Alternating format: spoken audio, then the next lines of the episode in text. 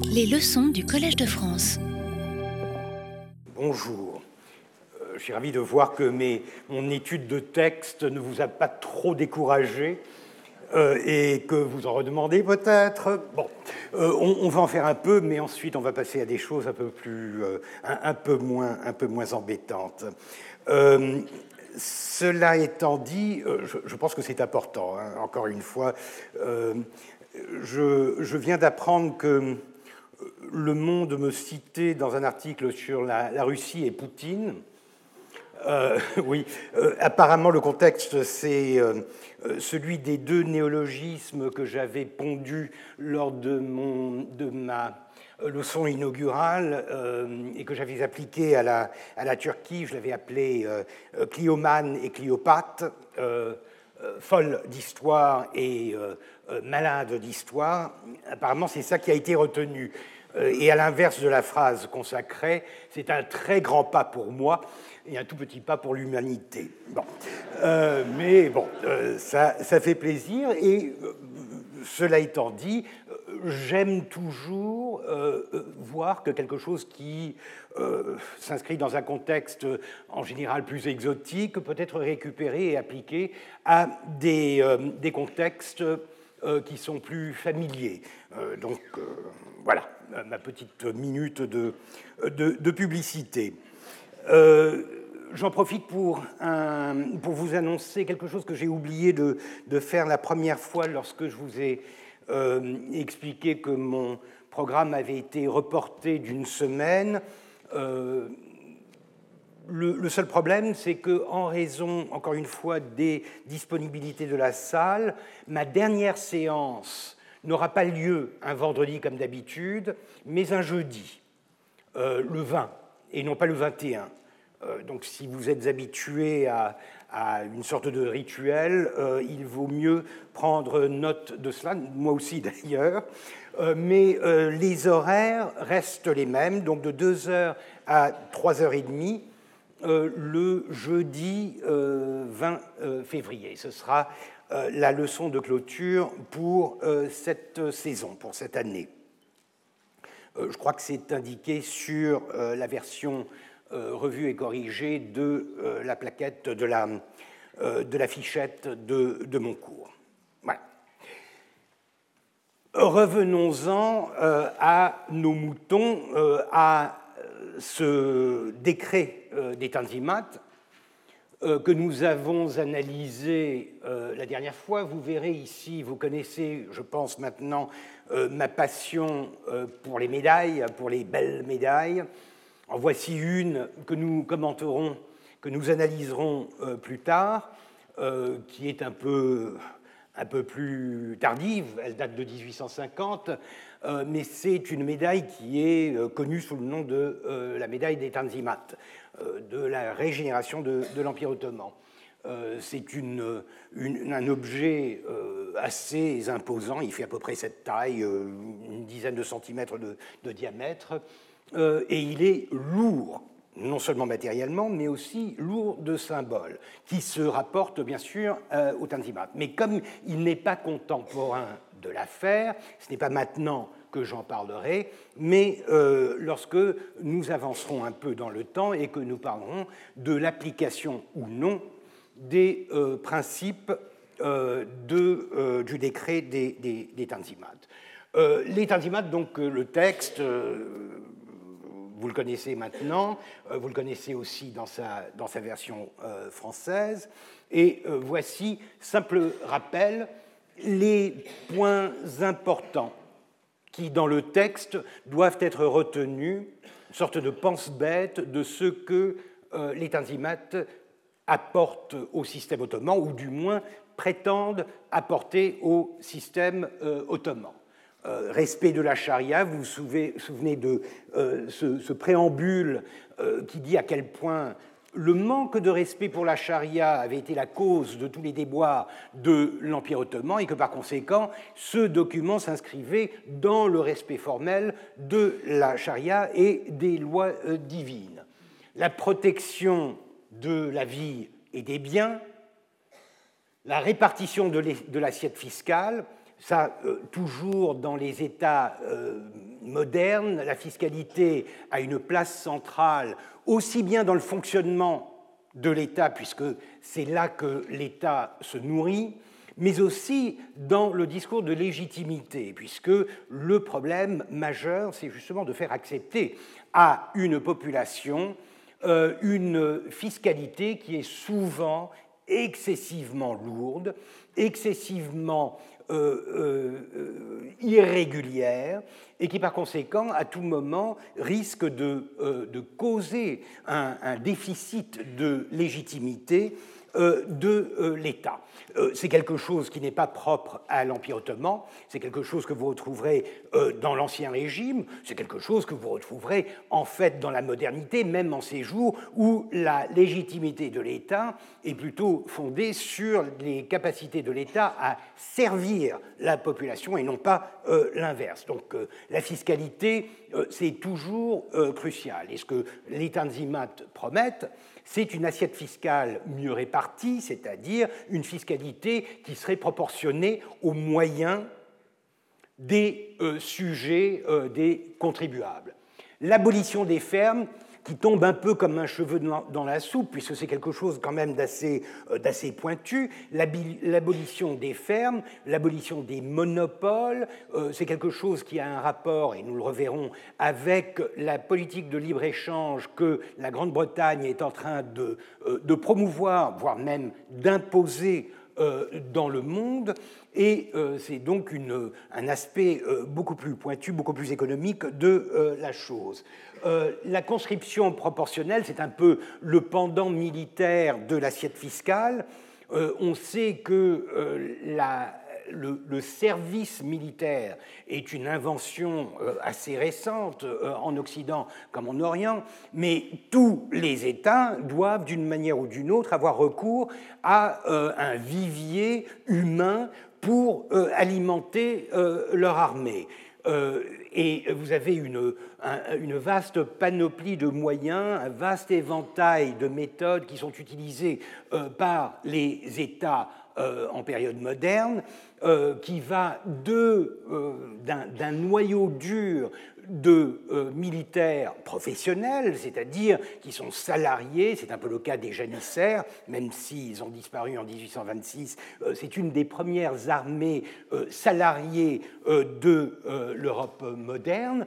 Et puis vous avez bien sûr des formules plus mercenaires, plus ad hoc, qui, qui veulent recruter selon les besoins de l'État, des euh, groupes plus ou moins importants d'hommes euh, dans la, dans la population. Et vous avez bien sûr les volontaires, qui sont très importants dans le contexte de l'Empire ottoman, Gönül, euh, c'est l'âme, c'est le cœur. Gönüllü, c'est quelqu'un qui met son cœur, c'est quelqu'un qui, fait quelque chose euh, parce qu'il le veut.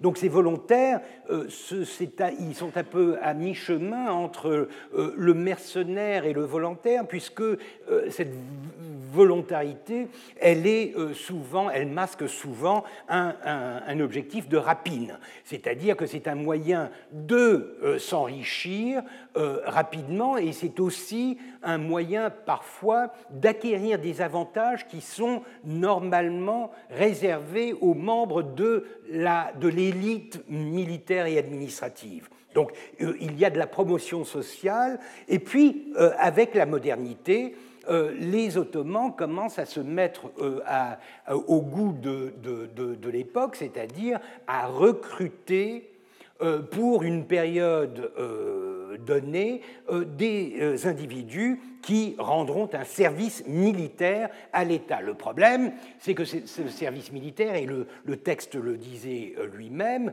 il pouvait durer toute une vie, il pouvait durer, et par conséquent, c'était un, poids extrêmement gênant pour la population qui perdait ces hommes, notamment dans l'agriculture, et qui par conséquent pâtissaient, souffraient énormément de cette ponction humaine sur euh, les ressources démographiques de euh, l'Empire. L'abolition du trafic des places, c'est le terme utilisé dans le document et dans des documents similaires, c'est-à-dire la vénalité des emplois. Le fait que l'État moderne, même si, et l'État moderne ottoman, même s'il est parti d'un principe qui admiré par l'Occident. On se souvient de la manière dont Machiavel euh, euh, euh, vantait les mérites du système des esclaves de la porte, des couls, en disant que c'était une méritocratie qui présentait une alternative extrêmement intéressante à l'aristocratie. Euh, euh, cette méritocratie, euh, en, principe, a très vite dégénéré en une forme d'aristocratisation et, et, bien sûr la vénalité des charges.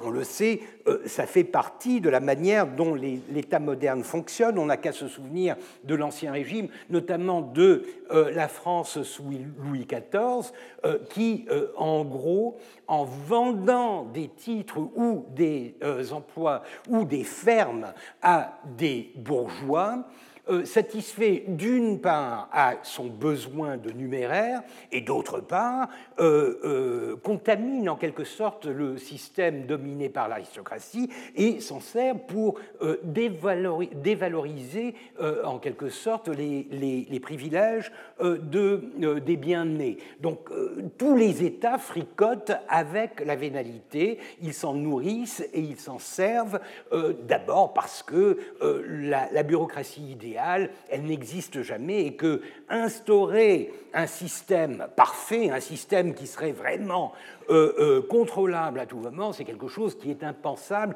avec les moyens euh, techniques, logistiques de, de l'époque.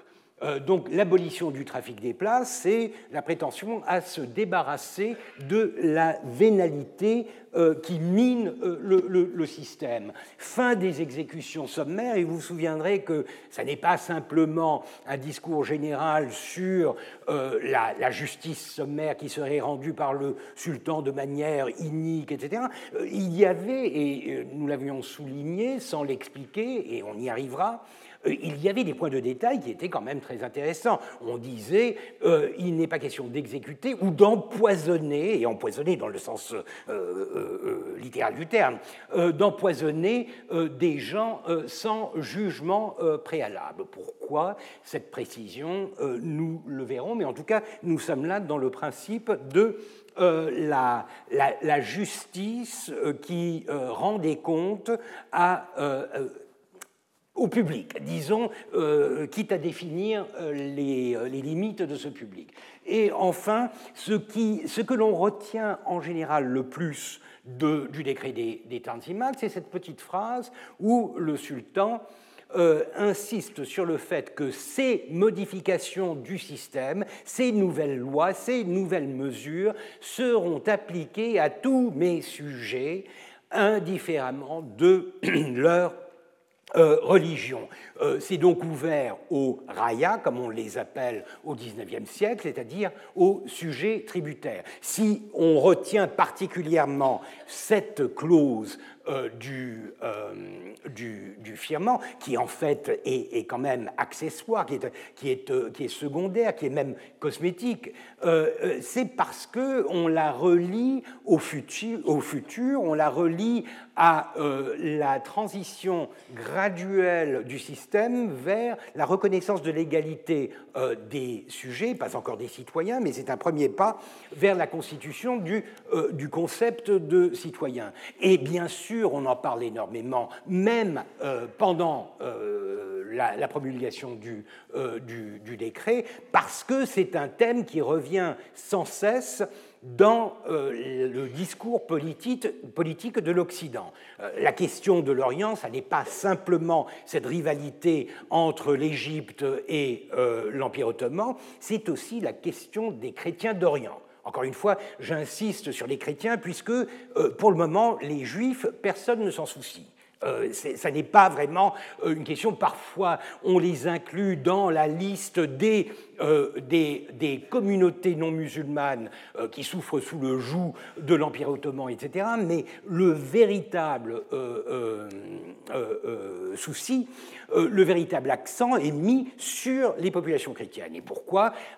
Bah, euh, d'abord parce qu'elles sont chrétiennes, et nous sommes dans une Europe qui se définit quand même dans la chrétienté et qui, qui voit dans ces versions orientales, même si elles sont souvent considérées comme dégénérées, etc., on, y voit une sorte de continuité, une sorte de, de, de parenté avec la civilisation occidentale.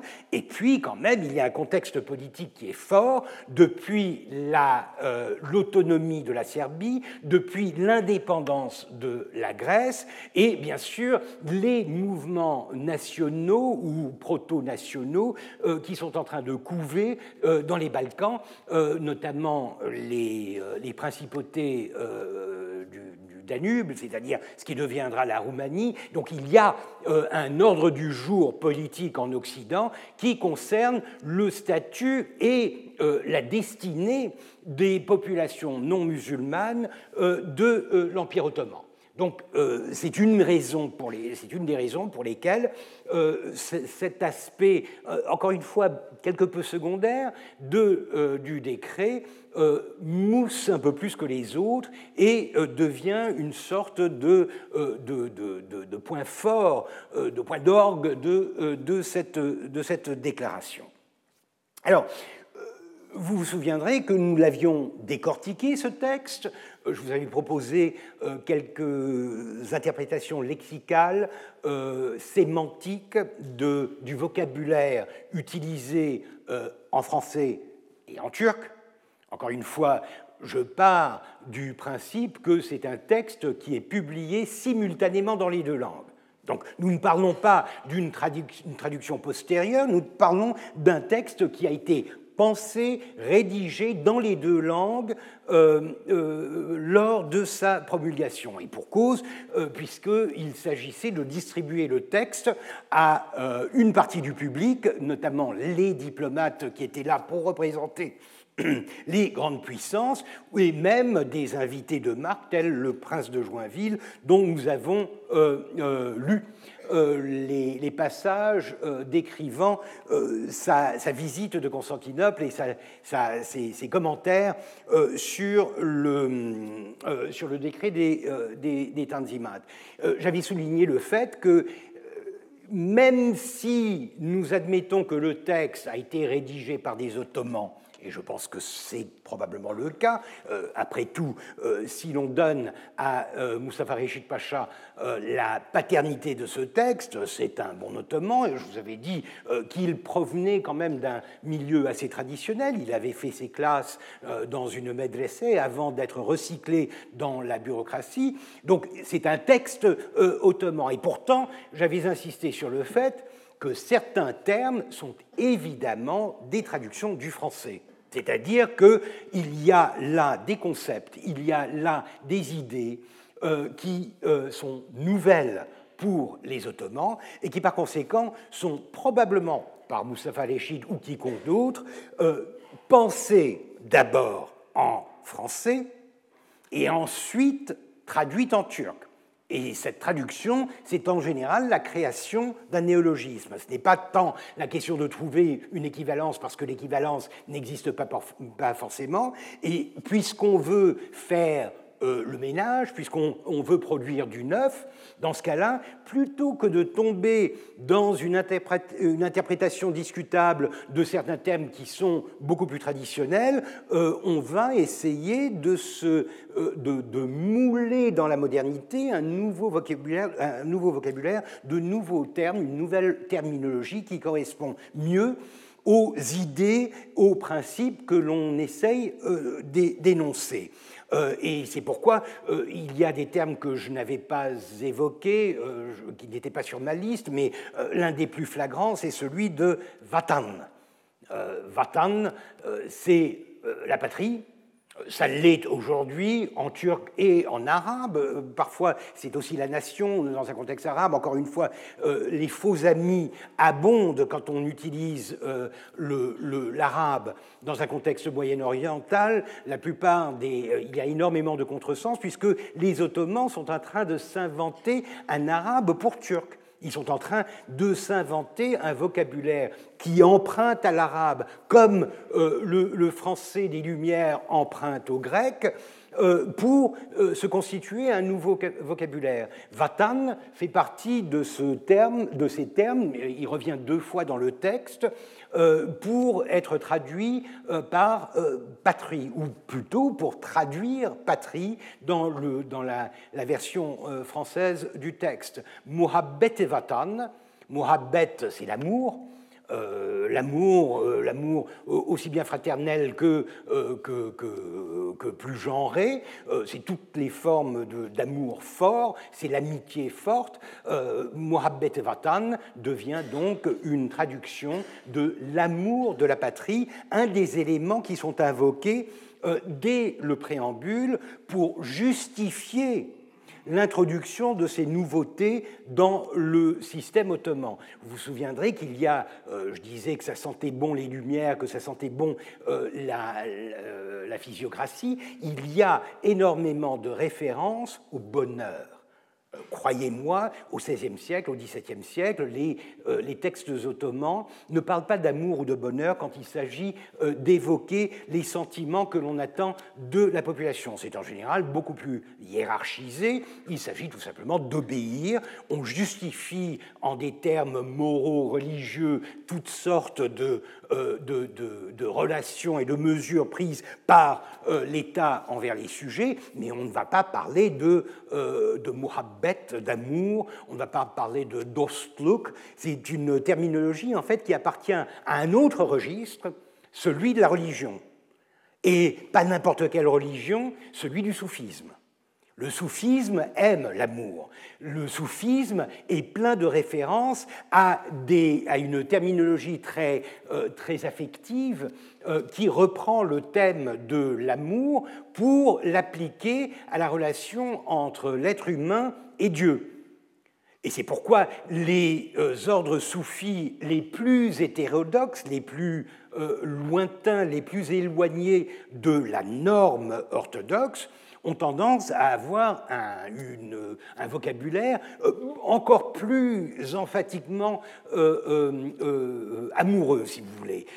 pour les Bektashi, par exemple, cette célèbre confrérie qui est connue pour ses syncrétismes, puisqu'elle va piocher dans l'islam sunnite, mais aussi dans l'islam alévite et, et dans, dans le chiisme, voire même dans des relents de christianisme pour se constituer euh, une, euh, un dogme qui est beaucoup plus flexible, extrêmement malléable, euh, et où l'amour tient une, une, une part extrêmement importante. Hu dost, lui l'ami, hu c'est lui en arabe, et dost en persan, c'est l'ami.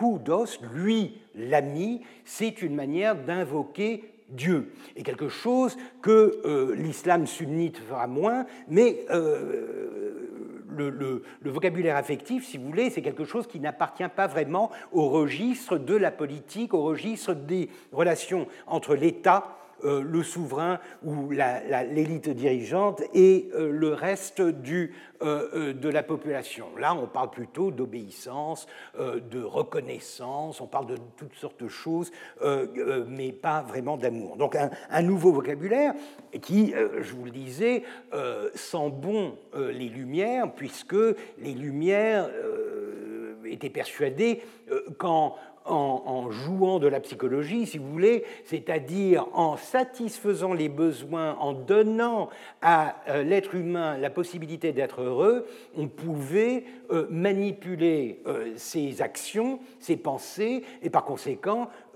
former une société idéale en promouvant ce genre de réaction. Et par conséquent, Mohabet Vatan, l'amour de la patrie, est un des termes qui sont repris dans le texte euh, des Tanzimat pour justement euh, justifier, légitimer la manière dont ces nouvelles lois vont créer chez les sujets un sentiment d'affection, de loyauté envers le prince, euh, le souverain, et envers l'État. Et ceci se résume dans ce qui deviendra plus tard le patriotisme, c'est-à-dire l'amour de euh, la patrie. Donc un, texte qui n'est pas compliqué, et j'insiste encore une fois sur le fait que le turc du texte est très compréhensible, ce qui fait tâche euh, dans, dans, les anthologies que l'on pourrait imaginer euh, de, du, verbe de l'État, en général, c'est extrêmement compliqué.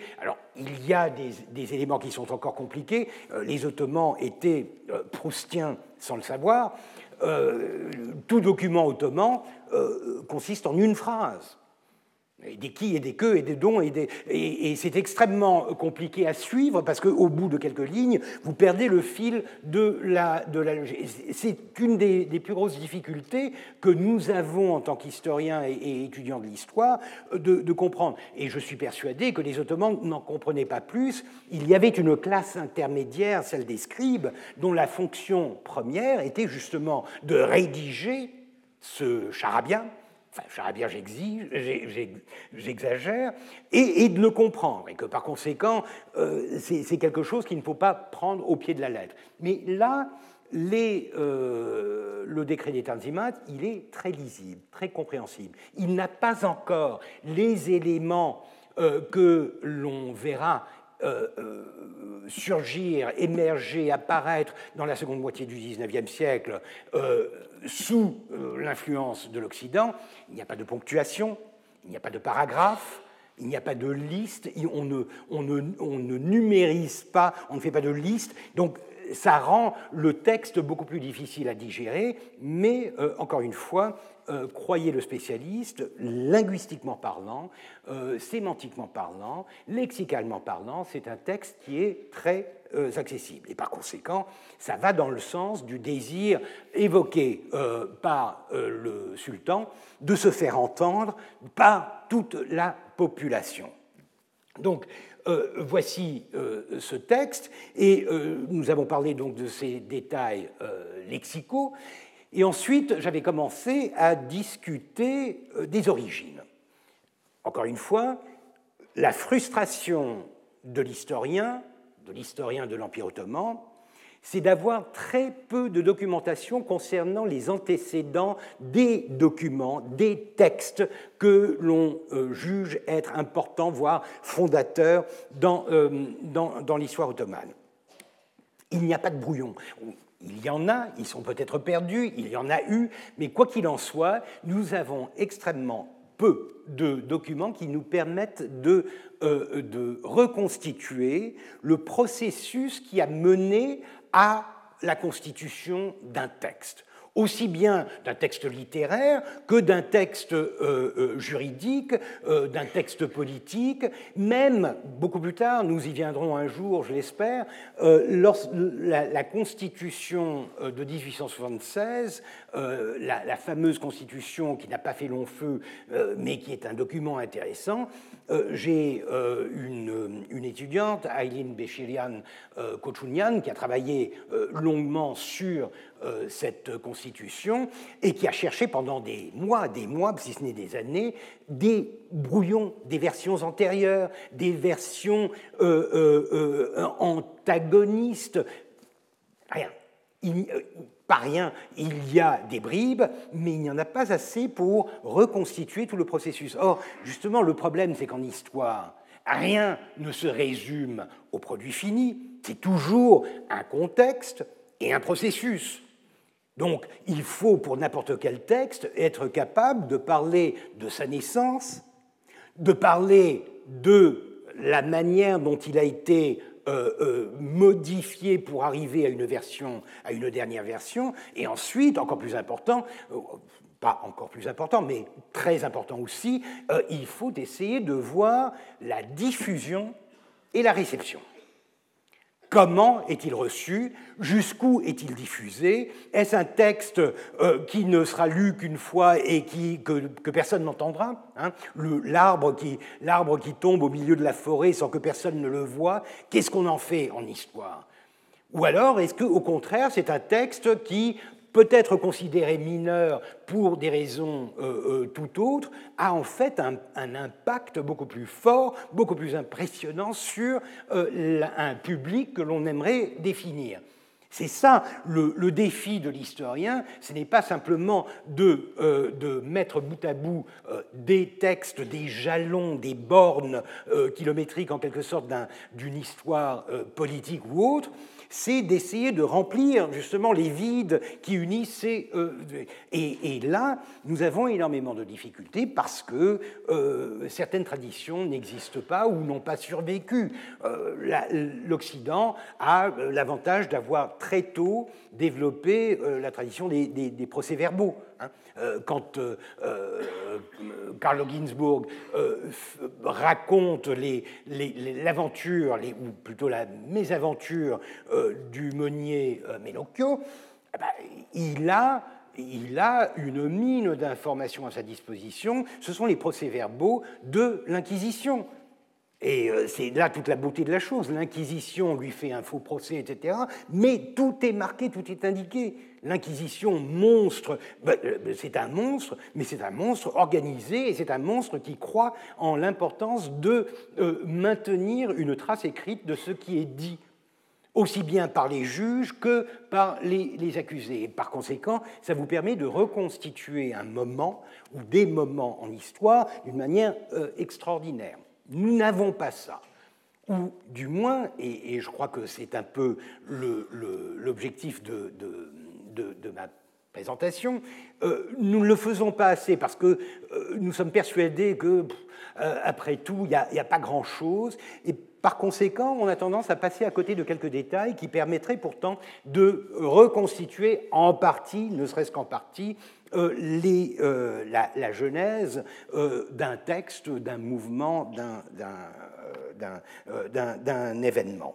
Et je vous disais donc que pour les Tanzimat, nous avons en gros deux écoles. L'une que j'appelle conventionnelle, mais bon, euh, euh, conventionnelle parce qu'elle est plus ancienne et parce qu'elle se rattache à une tradition historiographique qui est euh, politiquement beaucoup plus conventionnelle. L'une, donc, revendique les origines occidentales du, texte.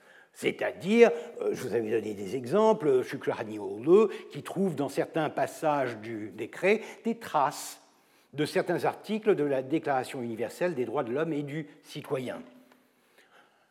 Euh, moi-même, à chaque fois que je parle de, l'odeur des Lumières, euh, c'est la même référence, c'est-à-dire que je vois dans l'utilisation de certains termes euh, quelque chose qui me rappelle énormément les, les, Lumières et certains auteurs physiocratiques, par exemple, de, du XVIIIe siècle, ou alors des successeurs du, du XIXe. Alors, une école donc voudrait que Mustafa Reshid Pacha le euh, ministre des Affaires étrangères, ancien euh, ambassadeur à Paris et ensuite à Londres, euh, dont on connaît les rapprochements avec les gouvernements occidentaux, que lui, on voudrait donc que lui soit l'architecte en quelque sorte de ce texte, l'auteur presque de ce texte, et par conséquent, on voit dans ce texte se dessiner euh, une politique inspirée par des principes euh, occidentaux, par une philosophie occidentale, par une gouvernance euh, occidentale, et même influencée par des acteurs occidentaux, notamment Lord Palmerston, le ministre des Affaires étrangères britannique à cette époque-là, ou son ambassadeur à euh, Constantinople, à Istanbul, euh, Lord Ponsonby. Et puis, vous avez, depuis un article que j'avais cité de euh, Boutrous Aboumadne, un, collègue regretté de l'université de Haïfa, qui a l'avantage d'être arabe et arabophone, une version très différente où le gros de l'inspiration euh, du décret des viendrait de l'islam. De l'islam, du Coran, de l'islam avec un euh, I majuscule, même si ça ne se fait pas, mais euh, de l'islam en tant que doctrine, en tant que, en tant que religion, mais aussi et euh, c'est là qu'il relie en quelque sorte de manière politique et pratique euh, l'islam euh, au décret des Tanzimat, certaines mouvances, certaines confréries religieuses extrêmement présentes, dont les réseaux s'étendent à toutes les provinces de l'Empire et en particulier à Istanbul même, euh, qui sont contemporaines de ce mouvement. Et parmi ces confréries, en fait, il, n'en cite qu'une, euh, parce qu'elle est grosse, parce qu'elle est, vraiment euh, extrêmement présente, c'est la Naqshbandiya.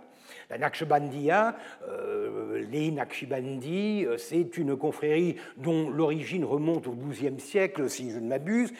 je ne suis vraiment pas un spécialiste en la matière, mais qui prend son nom d'un penseur du XIVe siècle, euh, Baraddin euh, Naqshband Bukhari, de Bukhara, euh, la Bukhari, qui, et qui devient, qui au départ est connu déjà pour son orthodoxie, donc comparée à d'autres confréries, elle est beaucoup plus au centre, elle est beaucoup plus ciblée sur l'islam sunnite orthodoxe, et qui reprend euh, euh, du, poil de la bête euh, au, tournant du, du, 19e siècle, et notamment dans les années 1810-1820, sous l'influence d'un cheikh, d'un cheikh très particulier, un certain Khalid de Shahrizor, Shahrizor étant une ville d'Irak, connue aussi sous le nom de Khalid de Bagdad, Khalid Baghdadi. Et euh, lui, euh, il meurt en 1827, il va, euh, il va s'initier à la tarika, à la confrérie des Naqshbandis en Inde, et revenir en terre ottomane pour développer ses réseaux, et la Naqshbandia va reprendre une, une, nouvelle appellation, elle va se, elle va se nommer Khalidia, euh, du nom de ce, relais, euh, Khalid al-Baghdadi, euh, après sa mort en 1827. Alors, ce qu'Abou Manet dit, c'est que cette tradition islamique, elle est très présente à Istanbul au moment, euh, cette euh, tradition confrérique, ce réseau confrérique est très présent à Istanbul au moment de la promulgation du, euh, des Tanzimat. En fait, il donne des exemples concrets. Pertev Pacha, mort déjà dans les années 1830, qui était un des grands pachas de la période mahmoudienne et qui était le le tuteur, en quelque sorte, de, euh, Mustafa Reshid Pacha, donc celui qu'on associe tellement avec l'Occident, Pertev Pacha était un, loyal serviteur de la confrérie euh, des Naqshbandis euh, dans leur version Khalidi. il explique aussi que Mehmed Emin Efendi, un, ouléma qui avait la responsabilité euh, de l'éducation d'Abdul-Mejid, du jeune sultan, euh, donc un précepteur, si vous voulez, du prince, était lui aussi de cette mouvance. Euh, il ajoute que Bezmi Alem Valid Sultan, c'est-à-dire la reine-mère, la femme, l'une des femmes de Mahmoud, mais celle qui a eu la chance de donner naissance à l'aîné euh, de, des, fils du sultan, Bezmi Alem, elle aussi était apparemment proche de ces mouvances-là. Donc, dit-il, en gros, il y a assez de preuves, assez d'évidences pour placer la confrérie euh, au centre de euh, du, monde politique, des cercles politiques euh, qui entourent en quelque sorte le palais et les, euh, les, acteurs que l'on associe avec la promulgation du décret des Tanzimat.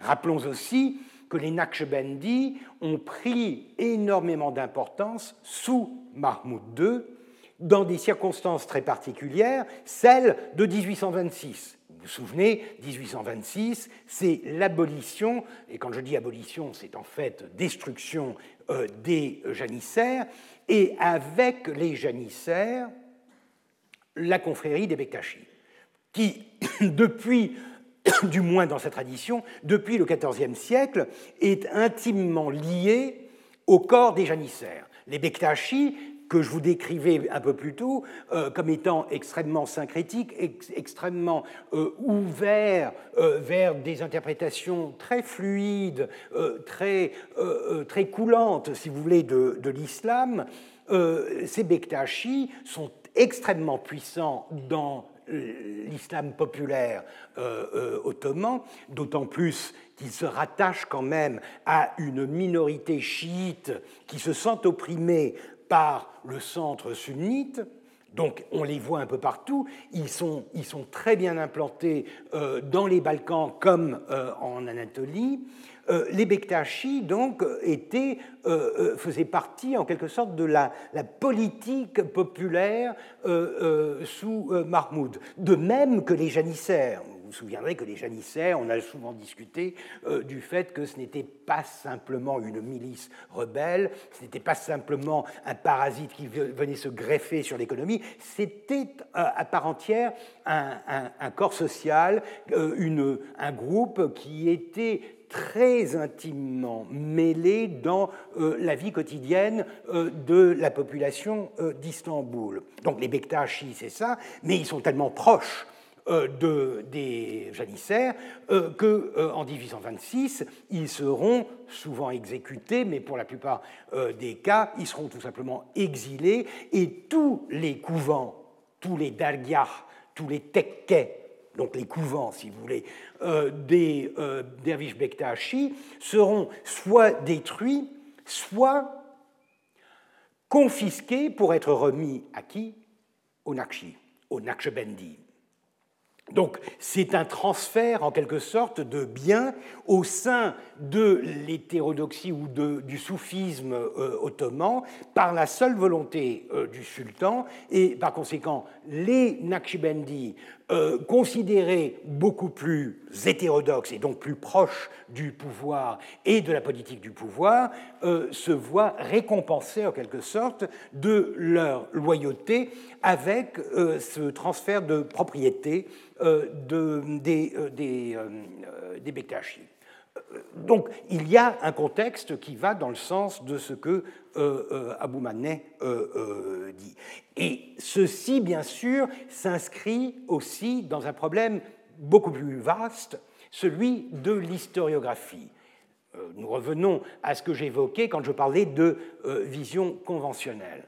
C'est-à-dire que l'historiographie de la modernité ottomane et surtout de sa transition au XXe siècle dans un système républicain, donc la Turquie républicaine, est quelque chose qui, depuis les années 40-50, occupe les sciences sociales, euh, les humanités, en particulier euh, euh, dans le monde anglo-saxon, avec une prééminence d'une conception moderniste, laïcisante, de, cette, de ce grand récit. C'est-à-dire, le, le, modèle, si vous voulez, de ce genre d'histoire, c'est Bernard Lewis. Euh, Bernard Lewis, euh, que l'on connaît bien pour avoir euh, été l'exemple même de l'orientaliste anti-saïdien, quelqu'un qui revendiquait fortement la continuité avec la tradition orientaliste du XIXe siècle et euh, qui ne supportait pas les accusations qui étaient portées contre ce genre d'historiographie par, euh, par euh, Edward Said à partir de la publication de son Orientalism, l'orientalisme, en 1978.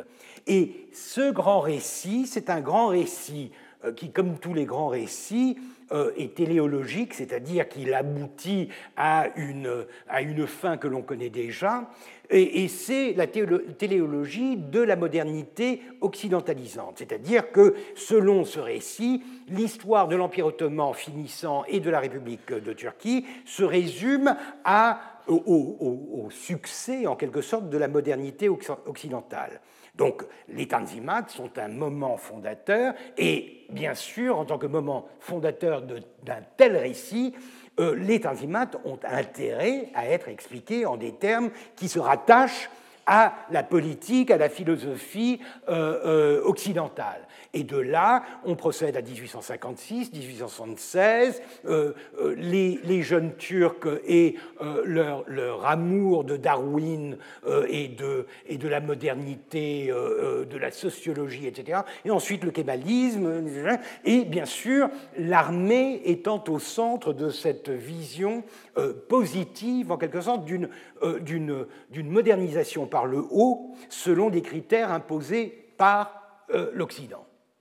À partir des années 70, 80, on commence à en avoir assez de cette vision des choses. Pourquoi? Déjà parce qu'elle est un peu trop simpliste, mais aussi parce qu'elle finit par raconter l'histoire d'une modernité par le haut, avec une, historiographie qui, elle aussi, est par le haut. C'est-à-dire que dans cette historiographie, dans cette histoire de l'Empire ottoman, le peuple n'a pas de place.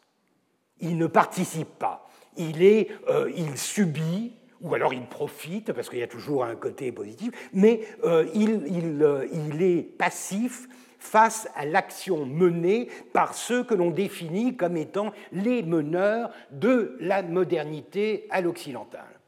Encore une fois, aucun récit, aussi simpliste qu'il soit, n'est entièrement faux. Il y a effectivement, euh, et, c'est quelque chose qui est extrêmement problématique, il y a dans la tradition de la modernité ottomane et turque cette, tendance au changement par le haut l'imposition du changement, sous le nom euh, de la modernité, du progrès, de la laïcité, etc.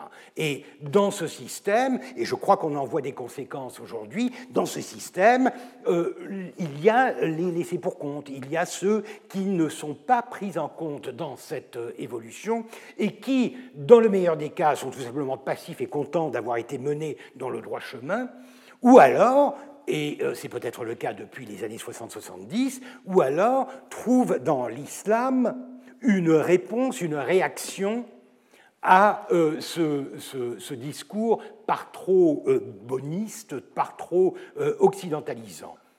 Et en historiographie, c'est à partir des années 80 qu'on a commencé à se poser la question de l'importance éventuelle de l'islam dans la part des choses, dans euh, cette histoire.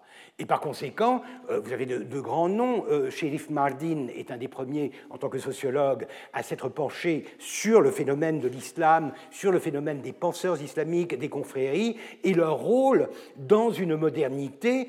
et c'est quelque chose qui a été repris encore une fois par une sociologue, Niloufer Alguelet, que vous connaissez probablement parce qu'elle elle travaille à Paris, elle est à l'école des hautes études, c'est elle qui a parlé de, qui a associé le voile à la modernité, c'est-à-dire euh, apporter une, une, réponse, une explication à un phénomène qui était euh, dans la grande tradition occidentalisante, laïcisante, tout simplement euh, mis de côté comme étant euh, soit contraire à la modernité, soit une sorte de paraphénomène qui n'avait pas, d'épiphénomène qui n'avait pas vraiment d'importance. Euh, en histoire, euh, euh, Carter, Findlay, que j'ai cité l'autre jour pour ses travaux sur la bureaucratie dans les années 80, en 2010 a publié un ouvrage, que je ne dise pas de bêtises, Turkey, Islam, Nationalism and Modernity. Euh, donc Turquie, islam, nationalisme et modernité, une histoire, 1789 à 2007. Euh, très intéressant parce que c'est un des premiers cas où modernité et islam étaient mis côte à côte dans euh, l'énoncé d'un programme historiographique. Alors, il faut comprendre que Abou Manet, il s'inscrit un peu dans non pas simplement ce ras-le-bol, parce que euh, la réaction ne justifie rien, c'est le fait qu'on voudrait quand même ne pas se contenter d'une euh, histoire qui se dessinerait tellement en surface sans pouvoir expliquer euh, des mouvances alternatives ou parallèles qui s'inscrivent dans, dans un contexte social, politique, culturel, religieux, autre que celui de la modernité consacrée.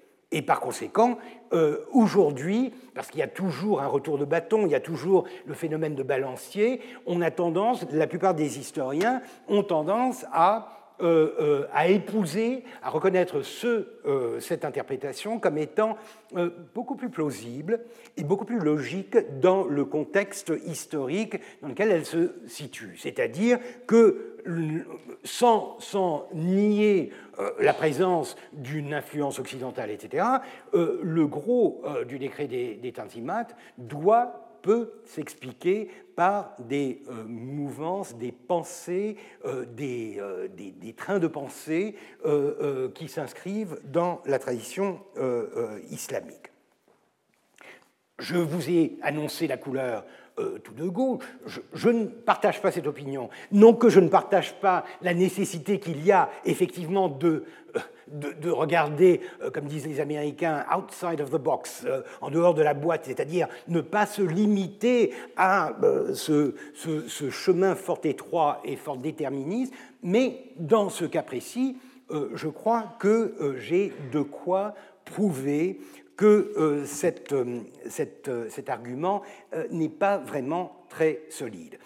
Je vous avais donné quelques pistes que les euh, que, les, que Abou Manet euh, avait évoqué euh, dès les années 90 pour expliquer, pour étayer sa théorie. Il avait parlé d'un décret du 17 juillet 1839 qui reprenait un peu la terminologie des, des Tanzimat et disait donc voilà un antécédent, voilà une sorte de prélude.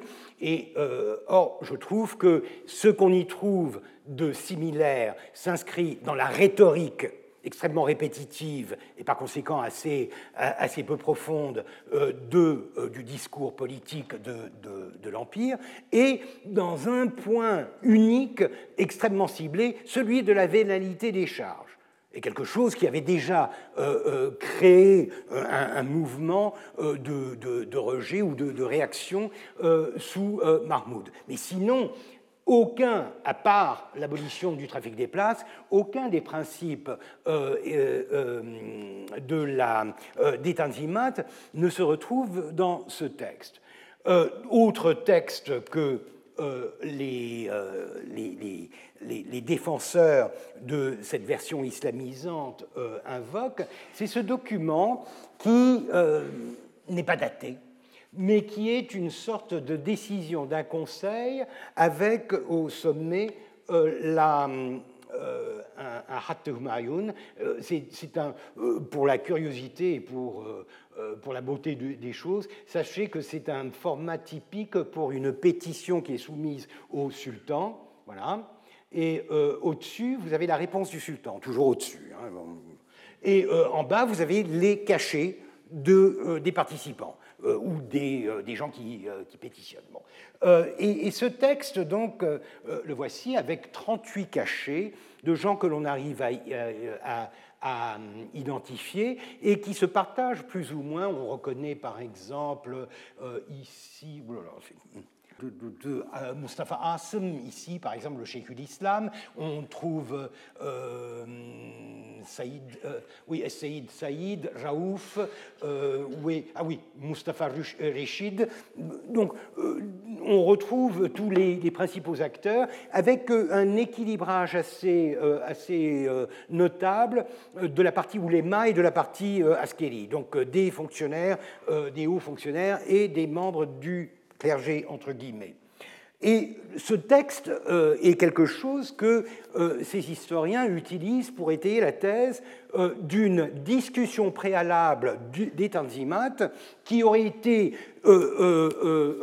scellée par les, les, participants à ce conseil et ensuite reconnue comme utile par le sultan afin d'être enfin proclamée, promulguée en 1800 euh, euh, le, 3 novembre 1839. Et on y trouve, alors quelques passages, l'octroi, selon les préceptes de la Sainte Charia, d'une sécurité parfaite en matière de la vie, de la propriété et de la protection de l'honneur de tous les sujets de l'État sublime, tant musulmans qu'appartenant aux autres nations. Alors là, ça colle vraiment, c'est pas comme celui de, juillet, là vraiment on a une reprise d'un des thèmes euh, principaux. De même, les procédés criminels seront désormais entendus publiquement, euh, euh, voilà, et, exécutés ou empoisonnés secrètement. Encore une fois, ce truc qui revient qui revient sans cesse. Là aussi, ça colle parfaitement. C'est la même rhétorique que le, euh, que les Tantimas.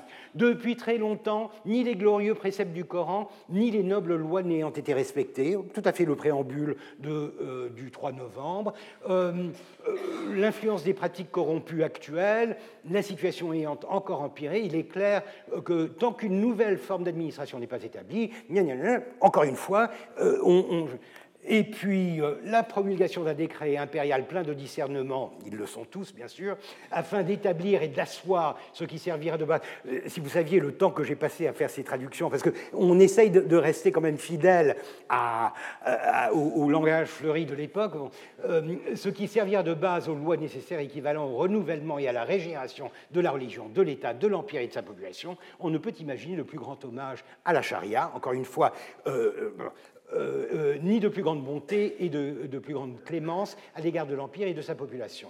En vérité, ces bienfaits constituent une œuvre bénéfique, euh, etc. Bon, ça colle parfaitement. Et là, effectivement, le problème étant que le document n'est pas daté. Alors, comment prouver qu'il est vraiment antérieur au, décret de 1839 D'autant plus que lorsqu'on se penche sur le Humayun, c'est-à-dire la réponse du sultan, le décret lui-même, puisque les, euh, bureaucrates ne peuvent que proposer. Il propose, lui dispose. Donc, euh, euh, c'est comme ça que ça marche. D'ailleurs, euh, ça aussi, j'aime bien vous, montrer des petits trucs qui sont amusants et que certains historiens ne connaissent même pas. Euh, vous avez là, par exemple, la suite des titres accordés au destinataire, c'est-à-dire le sultan, Shevketlu, Kerametlu, Mehabetlu, Kudretlu, Velini Metemefendem, mon bienfaiteur, notre bienfaiteur majestueux, sublime, etc. Et ensuite, ce que la plupart des gens euh, euh, ratent, c'est que vous avez Padishahum, mon sultan, qui se trouve tout en haut, perdu en général dans euh, le commentaire du sultan. Pourquoi? Parce qu'il faut savoir que le commentaire, il vient après. Et par conséquent, vous avez un texte où vous avez cette suite d'épithètes, et, ensuite vous avez le vocable qui, qui, Et il est placé tout en haut. C'est le respect, encore une fois. Donc, euh, sachez que euh, si vous trouvez un, document avec un petit paradisharum ou sultanum qui se promène tout en haut, dans le coin gauche, c'est euh, exactement ça, c'est qu'on le surélève. Alors, voici le texte.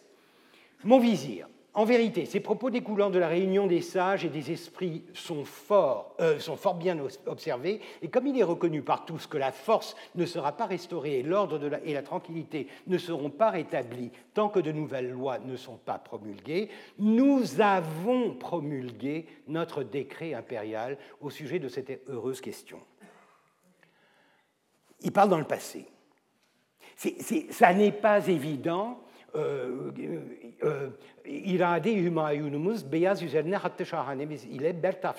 ilan olunmuş olmakla. Encore une fois, c'est une référence à quelque chose qui a été fait. Et par conséquent, alors, il, y a un problème. Il y a d'autant plus un problème que j'ai trouvé une copie de ce document. Euh, c'est une copie, et d'ailleurs on le voit tout de suite, il commence ici, et au lieu de saut, vous avez euh, l'inscription des noms. C'est une copie enregistrée par la bureaucratie. Et cette copie, elle est datée. Et elle est datée d'une date qui correspond, euh, si je ne me trompe, au 4 janvier 1840. Donc, euh, deux mois, trois mois après l'événement.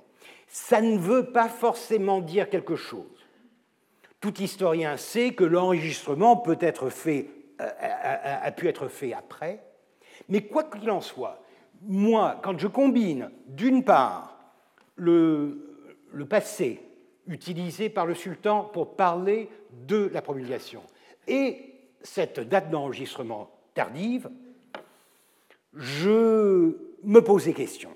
Et je pense qu'une explication, ce serait que ce texte ne précède pas les tanzimat, mais qu'il les justifie a posteriori, et que c'est pour le pouvoir un moyen de justifier, légitimer un décret sans avoir à passer par euh, tous les préliminaires qui auraient peut-être été nécessaires. Donc c'est un fait accompli. Mais quoi qu'il en soit, j'hésiterai très fortement à utiliser ce texte comme preuve de ce que euh, les, euh, les Tanzimat euh, étaient en train de, cuire, de bouillir déjà avant la promulgation, d'autant plus que l'argument n'est pas tant qu'il y ait un précédent. Je vous avais dit que une correspondance diplomatique de l'ambassade de France faisait état le 17 le 17 octobre. Donc, euh, trois semaines avant l'événement, faisait état du fait que Réchid était en train de travailler un document important. Et le chargé d'affaires résumait exactement les trois principaux points du. Donc, il y a bien sûr eu des précédents, mais ce que Abou Mané et d'autres disent, c'est que le fait que ceci soit signé par une sorte de corps consultatif équilibré entre les oulémas et les Askéris prouvent que la part euh, religieuse euh, était très présente dans la préparation du texte. Encore une fois, je ne peux pas le prouver, mais je peux le remettre en question, et euh, c'est ce que je fais. Mais ce qui, ce qui est évident, c'est qu'une fois la promulgation faite, le sultan va prendre ça très au sérieux, le gouvernement, le sultan. Euh, le sultan a 16 ans, alors euh, encore une fois, c'est une des grandes questions. Est-il vraiment impliqué?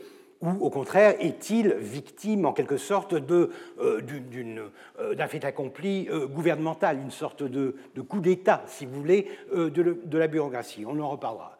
Euh, à force de vous dire que on en reparlera, ça, commence à bon.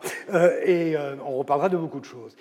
et le, du 10 au 18, les Ottomans parfois datent par, décade au lieu de dater par, jour. donc la décade, la première décade de je ne sais quel mois, un, un, est promulgué qui propose justement de disséminer, de diffuser à travers l'Empire les, euh, les principes du décret du 3 novembre.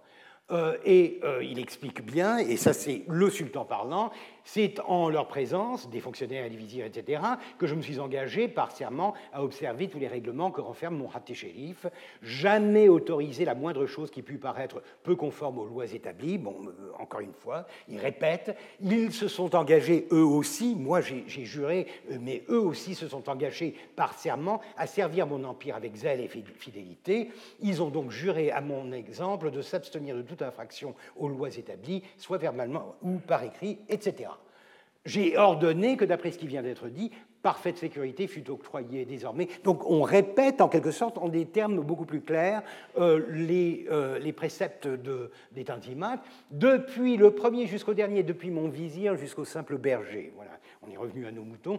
Chacun pourra disposer de sa fortune à son gré et sans que nul puisse y mettre obstacle.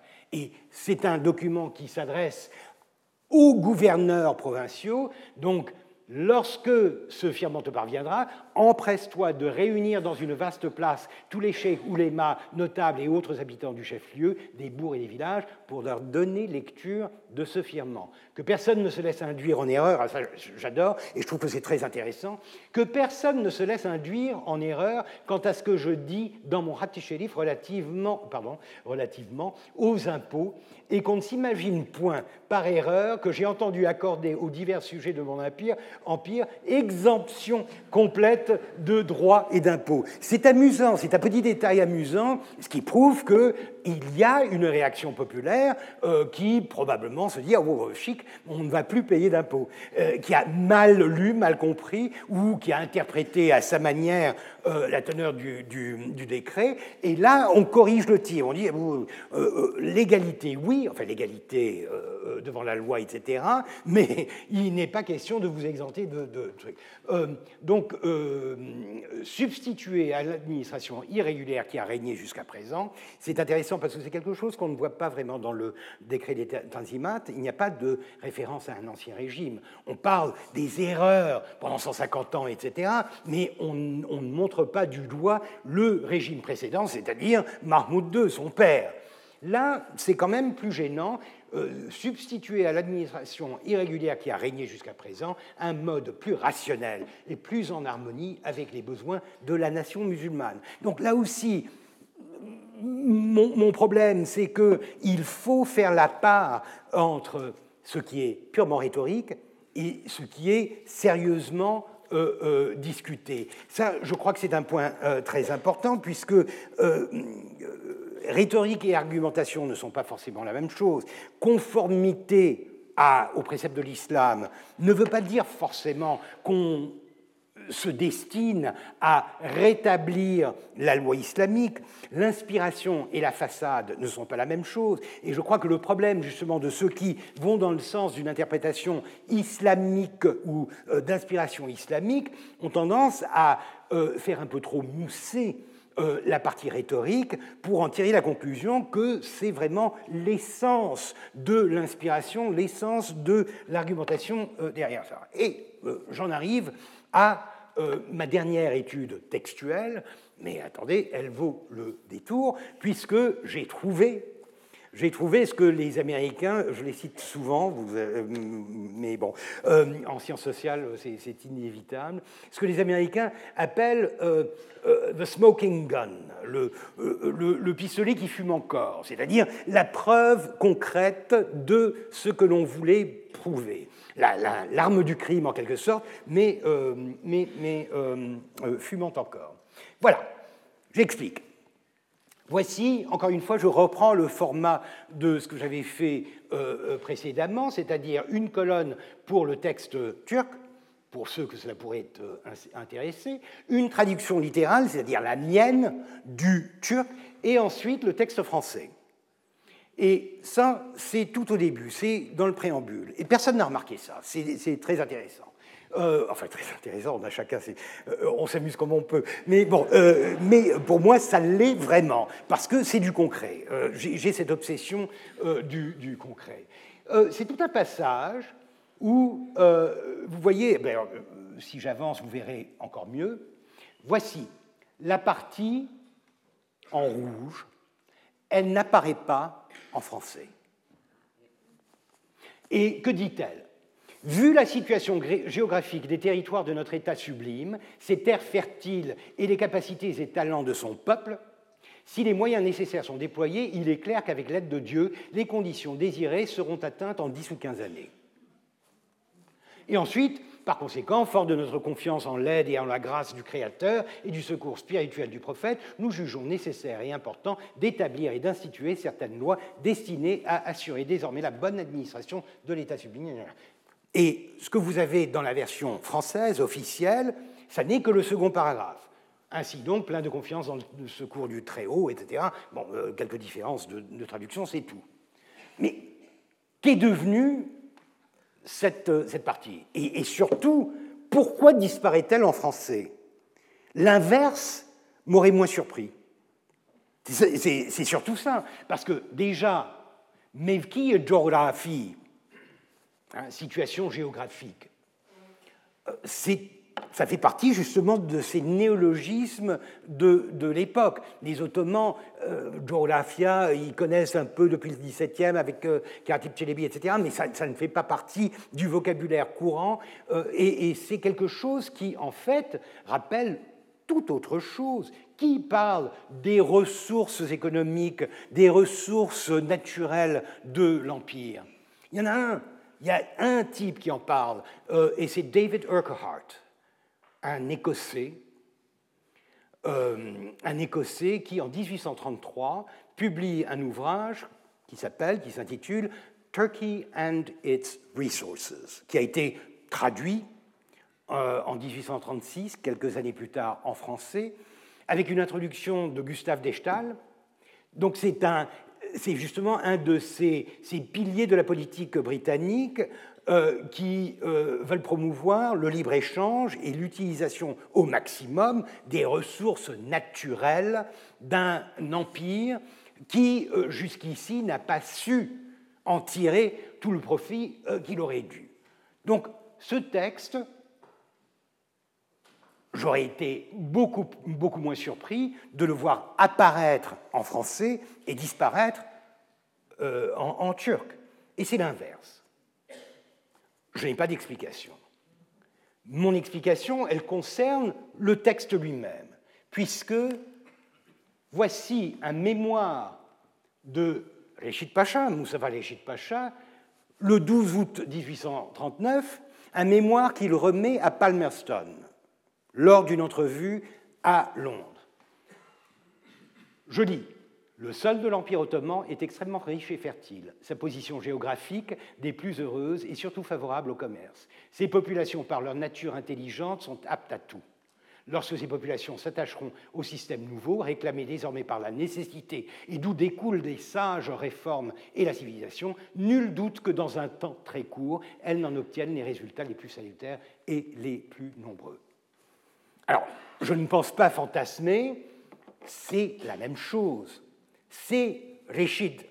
C'est-à-dire que vous avez dans les Tanzimat, dans la version française des Tanzimat, un paragraphe qui disparaît en turc, mais qui est directement inspiré, c'est presque du, copier-coller, d'un mémoire que l'on sait être de la main de euh, Pacha euh, et que l'on arrive à situer dans un contexte où, juste avant son retour à, Constantinople, euh, il est reçu par, par euh, pour parler des affaires d'Orient, bien sûr l'Égypte, mais aussi les, les, le, les, les, réformes qu'il faudrait introduire dans, dans, le système.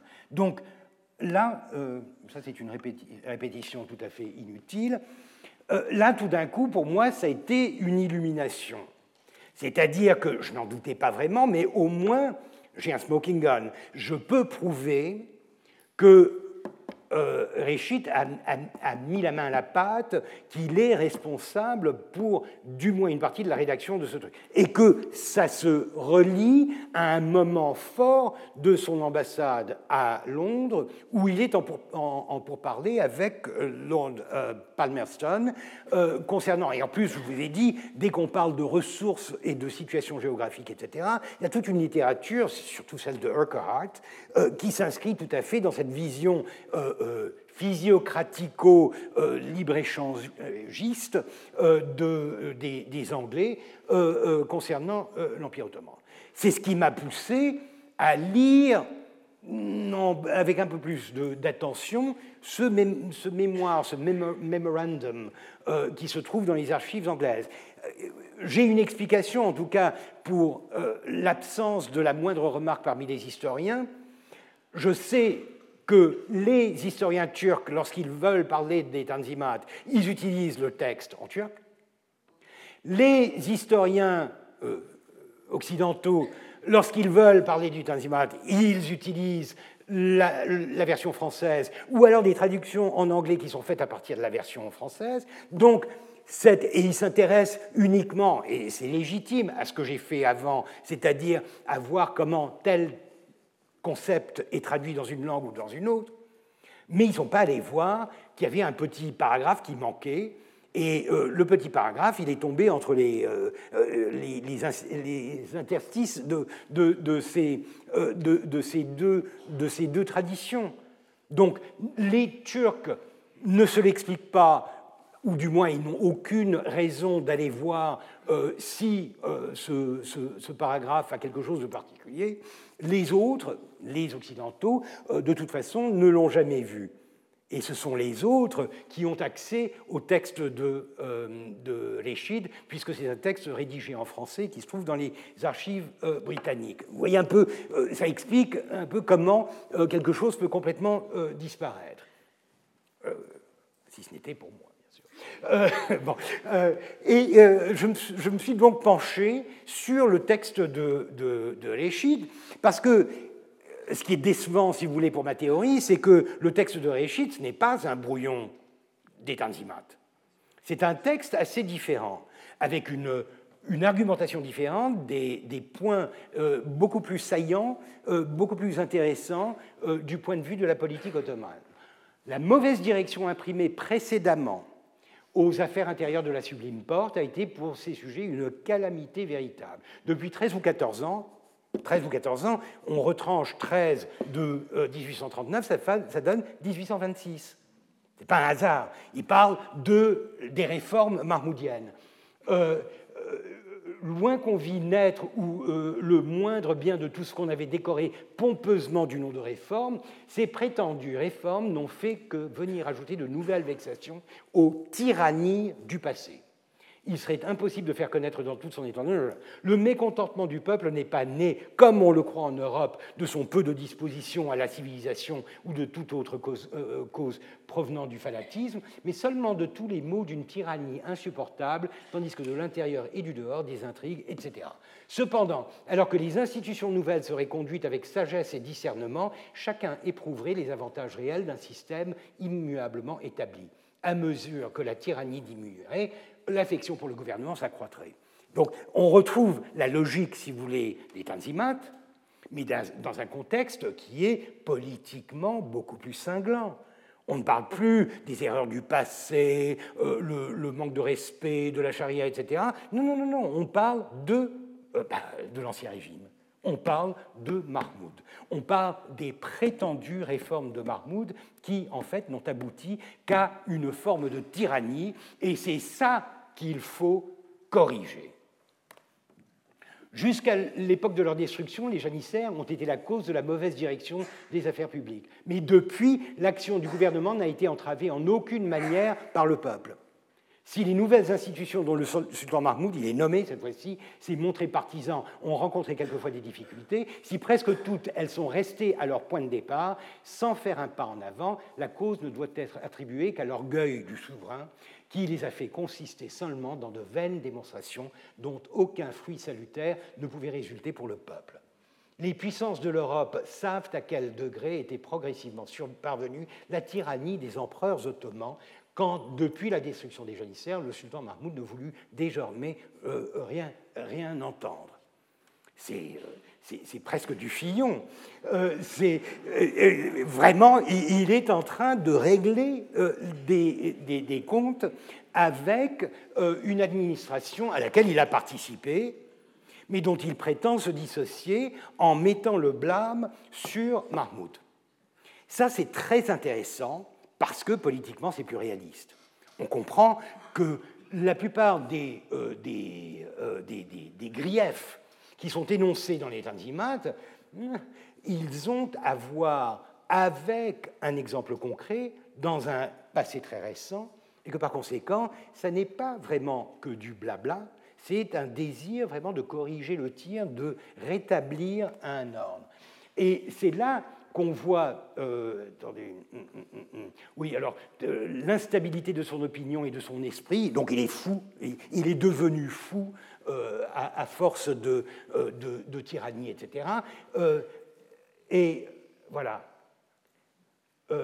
on l'a vu déposer un ancien ministre des Affaires étrangères, Saïda, c'est Saïd en fait, Effendi, le plus honnête homme de son empire, puis le faire empoisonner. Et cela pour avoir été d'un sentiment opposé hmm, à la guerre contre la Russie, tandis que son successeur, Pertev Pacha, qui souscrivait à cette guerre, quoiqu'il en vit bien tous les dangers, ne put échapper au cruel ressentiment dont les suites fatales furent différées, mais dont il devint enfin la triste victime 7 à 8 ans plus. Finalement, on parle de poison. L'affaire des poisons, c'est ça. Et Pertev Efendi, Pertev euh, Pacha, c'est le, mentor euh, de, euh, de de Réchid. Réchid est aussi en train de régler des comptes personnels. Il veut rétablir en quelque sorte euh, la, justice qui, euh, qui a été euh, niée à, à, son, mentor. Et finalement, on voit que l'empoisonnement, c'est du concret, c'est une référence à quelque chose qui a eu lieu, et par conséquent, ce qui a l'air d'une sorte de fantaisie dans les Tanzimat se rattache en fait à quelque chose de très, de bien concret. Il est à croire que la mort de Sultan Mahmoud apportera du soulagement à cet, ancien mal, euh, etc. Mais la jalousie des grands empires, le jeune âge du sultan permet aux puissants de lui montrer la route à suivre. C'est intéressant parce que euh, Réchid, il est tellement occidentalisant qu'il invite les puissances à l'ingérence. il les invite à participer à ce renouveau, il leur attribue un rôle euh, important, celui de euh, montrer le droit chemin aux, Ottomans par le haut, par le prince. Et la force des oulémas a cessé d'être la même et les moyens à prendre pour remédier, pour remédier à l'ancien mal présentement signalé ne portent aucune, attente, aucune atteinte aux lois du Coran. C'est-à-dire qu'on voit que toute cette histoire de la légitimation des Tanzimat dans le Coran, montrer que en fait on est en train de défendre le Coran, etc., ça fait partie d'une rhétorique qui euh, est au, cœur de la démonstration de, euh, de, de, Régit Pacha. Et euh, là, il y va franchement, puisqu'il discute de l'ingérence des grandes puissances. Mais, dira-t-on peut-être, le remède à ce mal ne saurait être, apporté sans une sorte d'invasion sur le terrain de l'administration intérieure de la sublime porte. Une semblable conduite serait contraire aux droits respectifs des nations. D'ailleurs, la soumission aveugle des musulmans aux lois du Coran et leur fanatisme reconnu ne manquerait pas de leur, faire repousser toute proposition dictée par les puissances européennes. Ça, c'est un argument euh, euh, qu'il prédit. Pour répondre à cette objection, il suffit de demander si cette invasion sur les droits respectifs des nations aurait pour but aucune action nuisible à un peuple. Et si, lorsque sa conservation serait réclamée par l'équilibre de l'Europe, il peut y avoir aucun mal et aucun inconvénient à s'attacher à tout ce qui doit faire la force et la prospérité de ce peuple, dût-on y parvenir, sans cependant dépasser de certaines limites qu'en s'immisçant à son administration intérieure. C'est mal écrit, mais on comprend vite. Il dit, en gros, si c'est pour le bien de l'Empire, Buyurun, comme on dit en turc, allez-y, participer à cette régénération. De plus, les propositions qui lui seraient faites, ne venant pas d'une seule nation, mais bien de l'alliance de toutes les grandes puissances, par la suite, ce cas exceptionnel ne pourrait servir ni de prétexte ni d'antécédent à aucune d'entre elles pour s'ingérer seule dans les affaires intérieures de la sublime porte. C'est-à-dire, euh, c'est l'inversion en quelque sorte de, euh, fameux, de la fameuse devise de l'impérialisme, diviser pour régner. Là, c'est diviser pour être, euh, pour être dirigé. C'est-à-dire diviser l'Occident, reconnaître sa tutelle, mais à condition de les diviser afin d'éviter le risque euh, suprême, celui de la colonisation par une puissance. Et il faut savoir qu'à cette époque-là, que craignent les Ottomans le plus? La Russie puisque la Russie est une puissance qui a un droit d'ingérence, qui s'est montrée euh, capable d'envahir pratiquement euh, l'Empire ottoman pour son propre bien en 1833 pour la défense contre euh, Mehmed Ali, et c'est là qu'est tout le, le, problème. Donc, plutôt que de tomber sous la coupe des Russes, soumettons-nous à la volonté divisée des grandes puissances. Divisés, ils ne nous coloniseront pas, ils nous montreront le droit chemin. Je n'épouse pas ces visions, je vous les, euh, énonce. Et euh, euh, encore une fois, des, références, verser le sang des hommes et, les dépouiller de leurs biens, sans autre motif que la haine ou la vengeance, est un crime que ne saurait tolérer aucune loi des États absolus de l'Europe. C'est intéressant parce que là, il explique bien que les libertés dans les Tanzimat, ce n'est pas vraiment pour le peuple. La défense des biens, la défense de la vie et, euh, et de la propriété, c'est pour ceux qui ont été dépossédés si facilement par Mahmoud ce sont les, euh, grands, les dignitaires, les hommes politiques de la, classe dirigeante qui n'ont de dirigeant que le, poste tant qu'ils le conservent euh, avec le bon vouloir euh, du, sultan. Et c'est intéressant d'ailleurs parce qu'il met, apparemment la question a été évoquée, des libertés, là il met un bémol, il est clair, il dit que si les propositions à faire au divan paraissent se rattacher, d'après le nom généralement reçu, à ce qu'on appelle des libertés, il n'y aurait point à se méprendre. Et cela ne saurait assurément donner motif à aucune objection de la part des puissances dont les gouvernements sont absolus. Et oui, parce qu'on parle de l'Autriche, on parle de la Russie, on parle de gouvernements absolus qui ont en horreur la moindre mention de liberté appliquée au peuple. Metternich est, complètement euh, contre ce genre de, vocabulaire. Donc Réchid euh, rassure Palmerston et par le biais de Palmerston le concert de l'Europe en leur disant ce qu'on appelle des libertés, ce n'est pas vraiment des libertés, ne vous inquiétez pas, car il ne s'agirait nullement d'obtenir des libertés, mais uniquement celles de la vie et la fortune.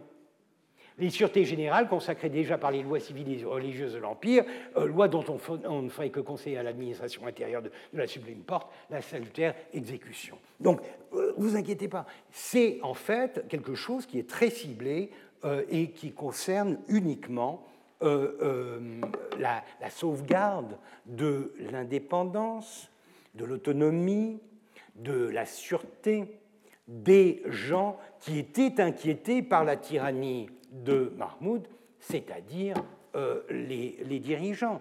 Et c'est d'ailleurs dans un commentaire euh, de, encore une fois, diplomatique, un petit rapport de Constantinople, euh, l'auteur dit c'est incroyable, les, les funérailles de Mahmoud ont révélé un aspect extrêmement intéressant de la chose tout le monde dans le gouvernement est très content de le voir partir et la population est en pleurs.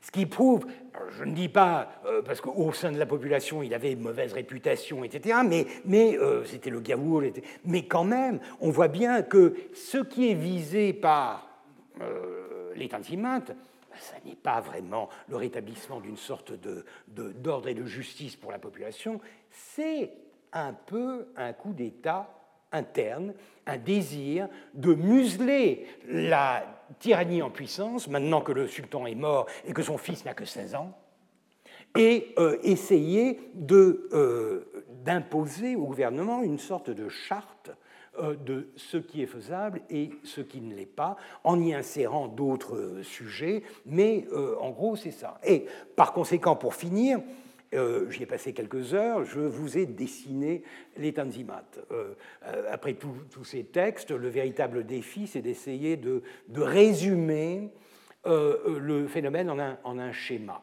Et voici, je vous l'offre, avec, les Tanzimat au milieu et les causes possibles, les inspirations possibles, les interactions possibles qui ont mené à euh, ce, document.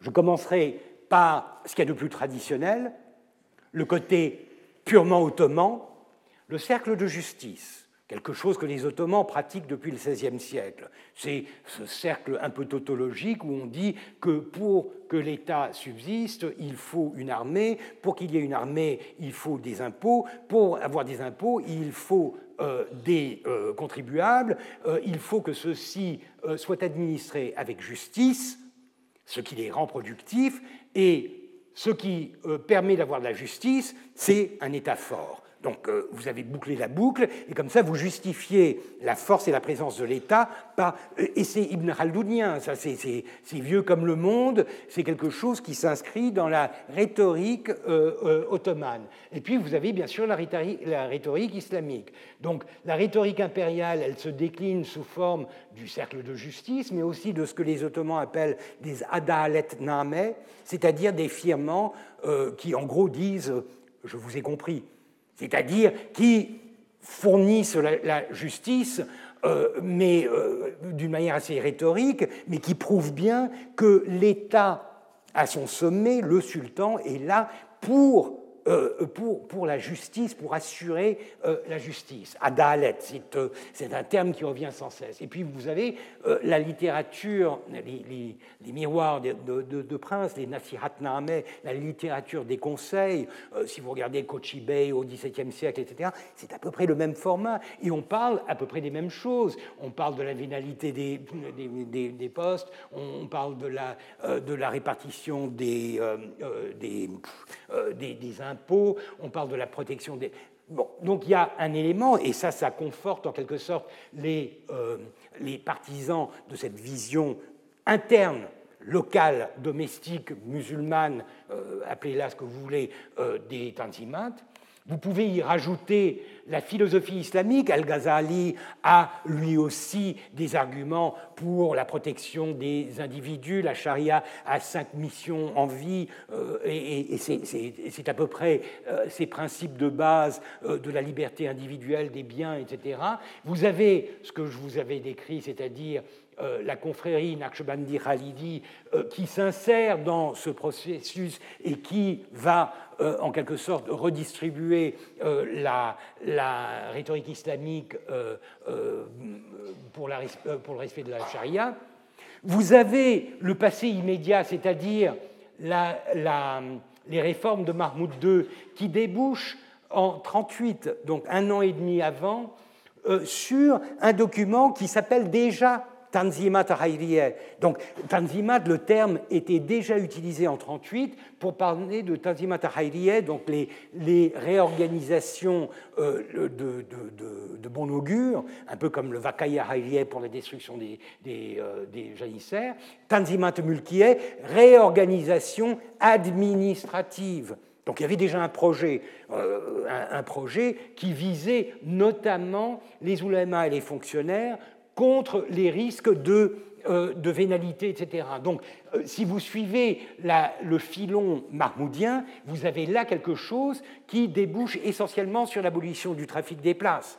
Donc, là aussi, un, pendant. Ensuite, vous avez, je vous l'ai déjà dit, vous avez les Lumières avec la physiocratie, les droits de l'homme, euh, dont vous pouvez trouver des traces. ça dépend de ce que vous voulez trouver, on trouve toujours ce qu'on veut, mais euh, je trouve que c'est assez maigre, mais quand même, il y a des relances, ça sent bien bon, euh, les droits de l'homme, et puis il y a quand même un dérivé très britannique des Lumières, le libre-échange au XIXe siècle. Euh, et la, vision smithienne et la politique britannique, c'est ça. Euh, David Urquhart que j'ai cité, La Turquie et ses ressources, qui vient nourrir la politique britannique de Palmerston. Et là, vous avez bien sûr la crise égyptienne qui nourrit le système, puisque le traité de commerce anglo-ottoman, en, abolissant les euh, monopoles, est en train de frapper l'Égypte aussi, que les Anglais veulent maîtriser, alors que la France a tendance à imaginer même la possibilité d'un remplacement de l'Empire ottoman par un empire égyptien.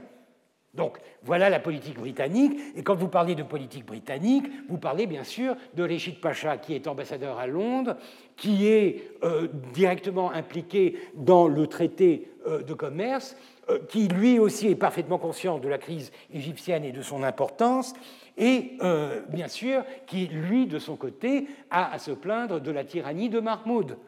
Et on arrive alors à, euh, aux mémoires de Rachid Pacha que j'ai cité, qui est quelque chose qui s'inspire bien sûr des réformes mahmoudiennes, mais surtout du révisionnisme de Rachid Pacha, qui envisage euh, ceci comme solution à la tyrannie établie de Mahmoud. Et je terminerai en soulignant simplement ce que je pense être vraiment au cœur de la question.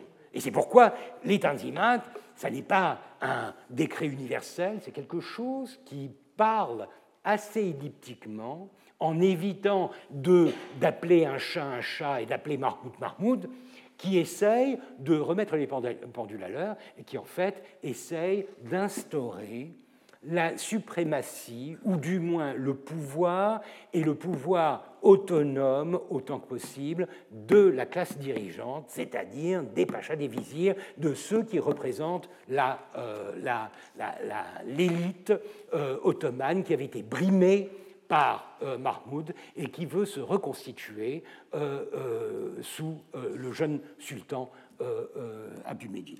Nous continuerons la semaine prochaine avec les développements qui suivent, en essayant de comprendre comment euh, les deux décennies qui suivent vont s'inscrire dans la continuité ou dans la rupture euh, de cette mouvance. Je vous remercie pour votre patience. Retrouvez tous les contenus du Collège de France sur www.colège-2-france.fr.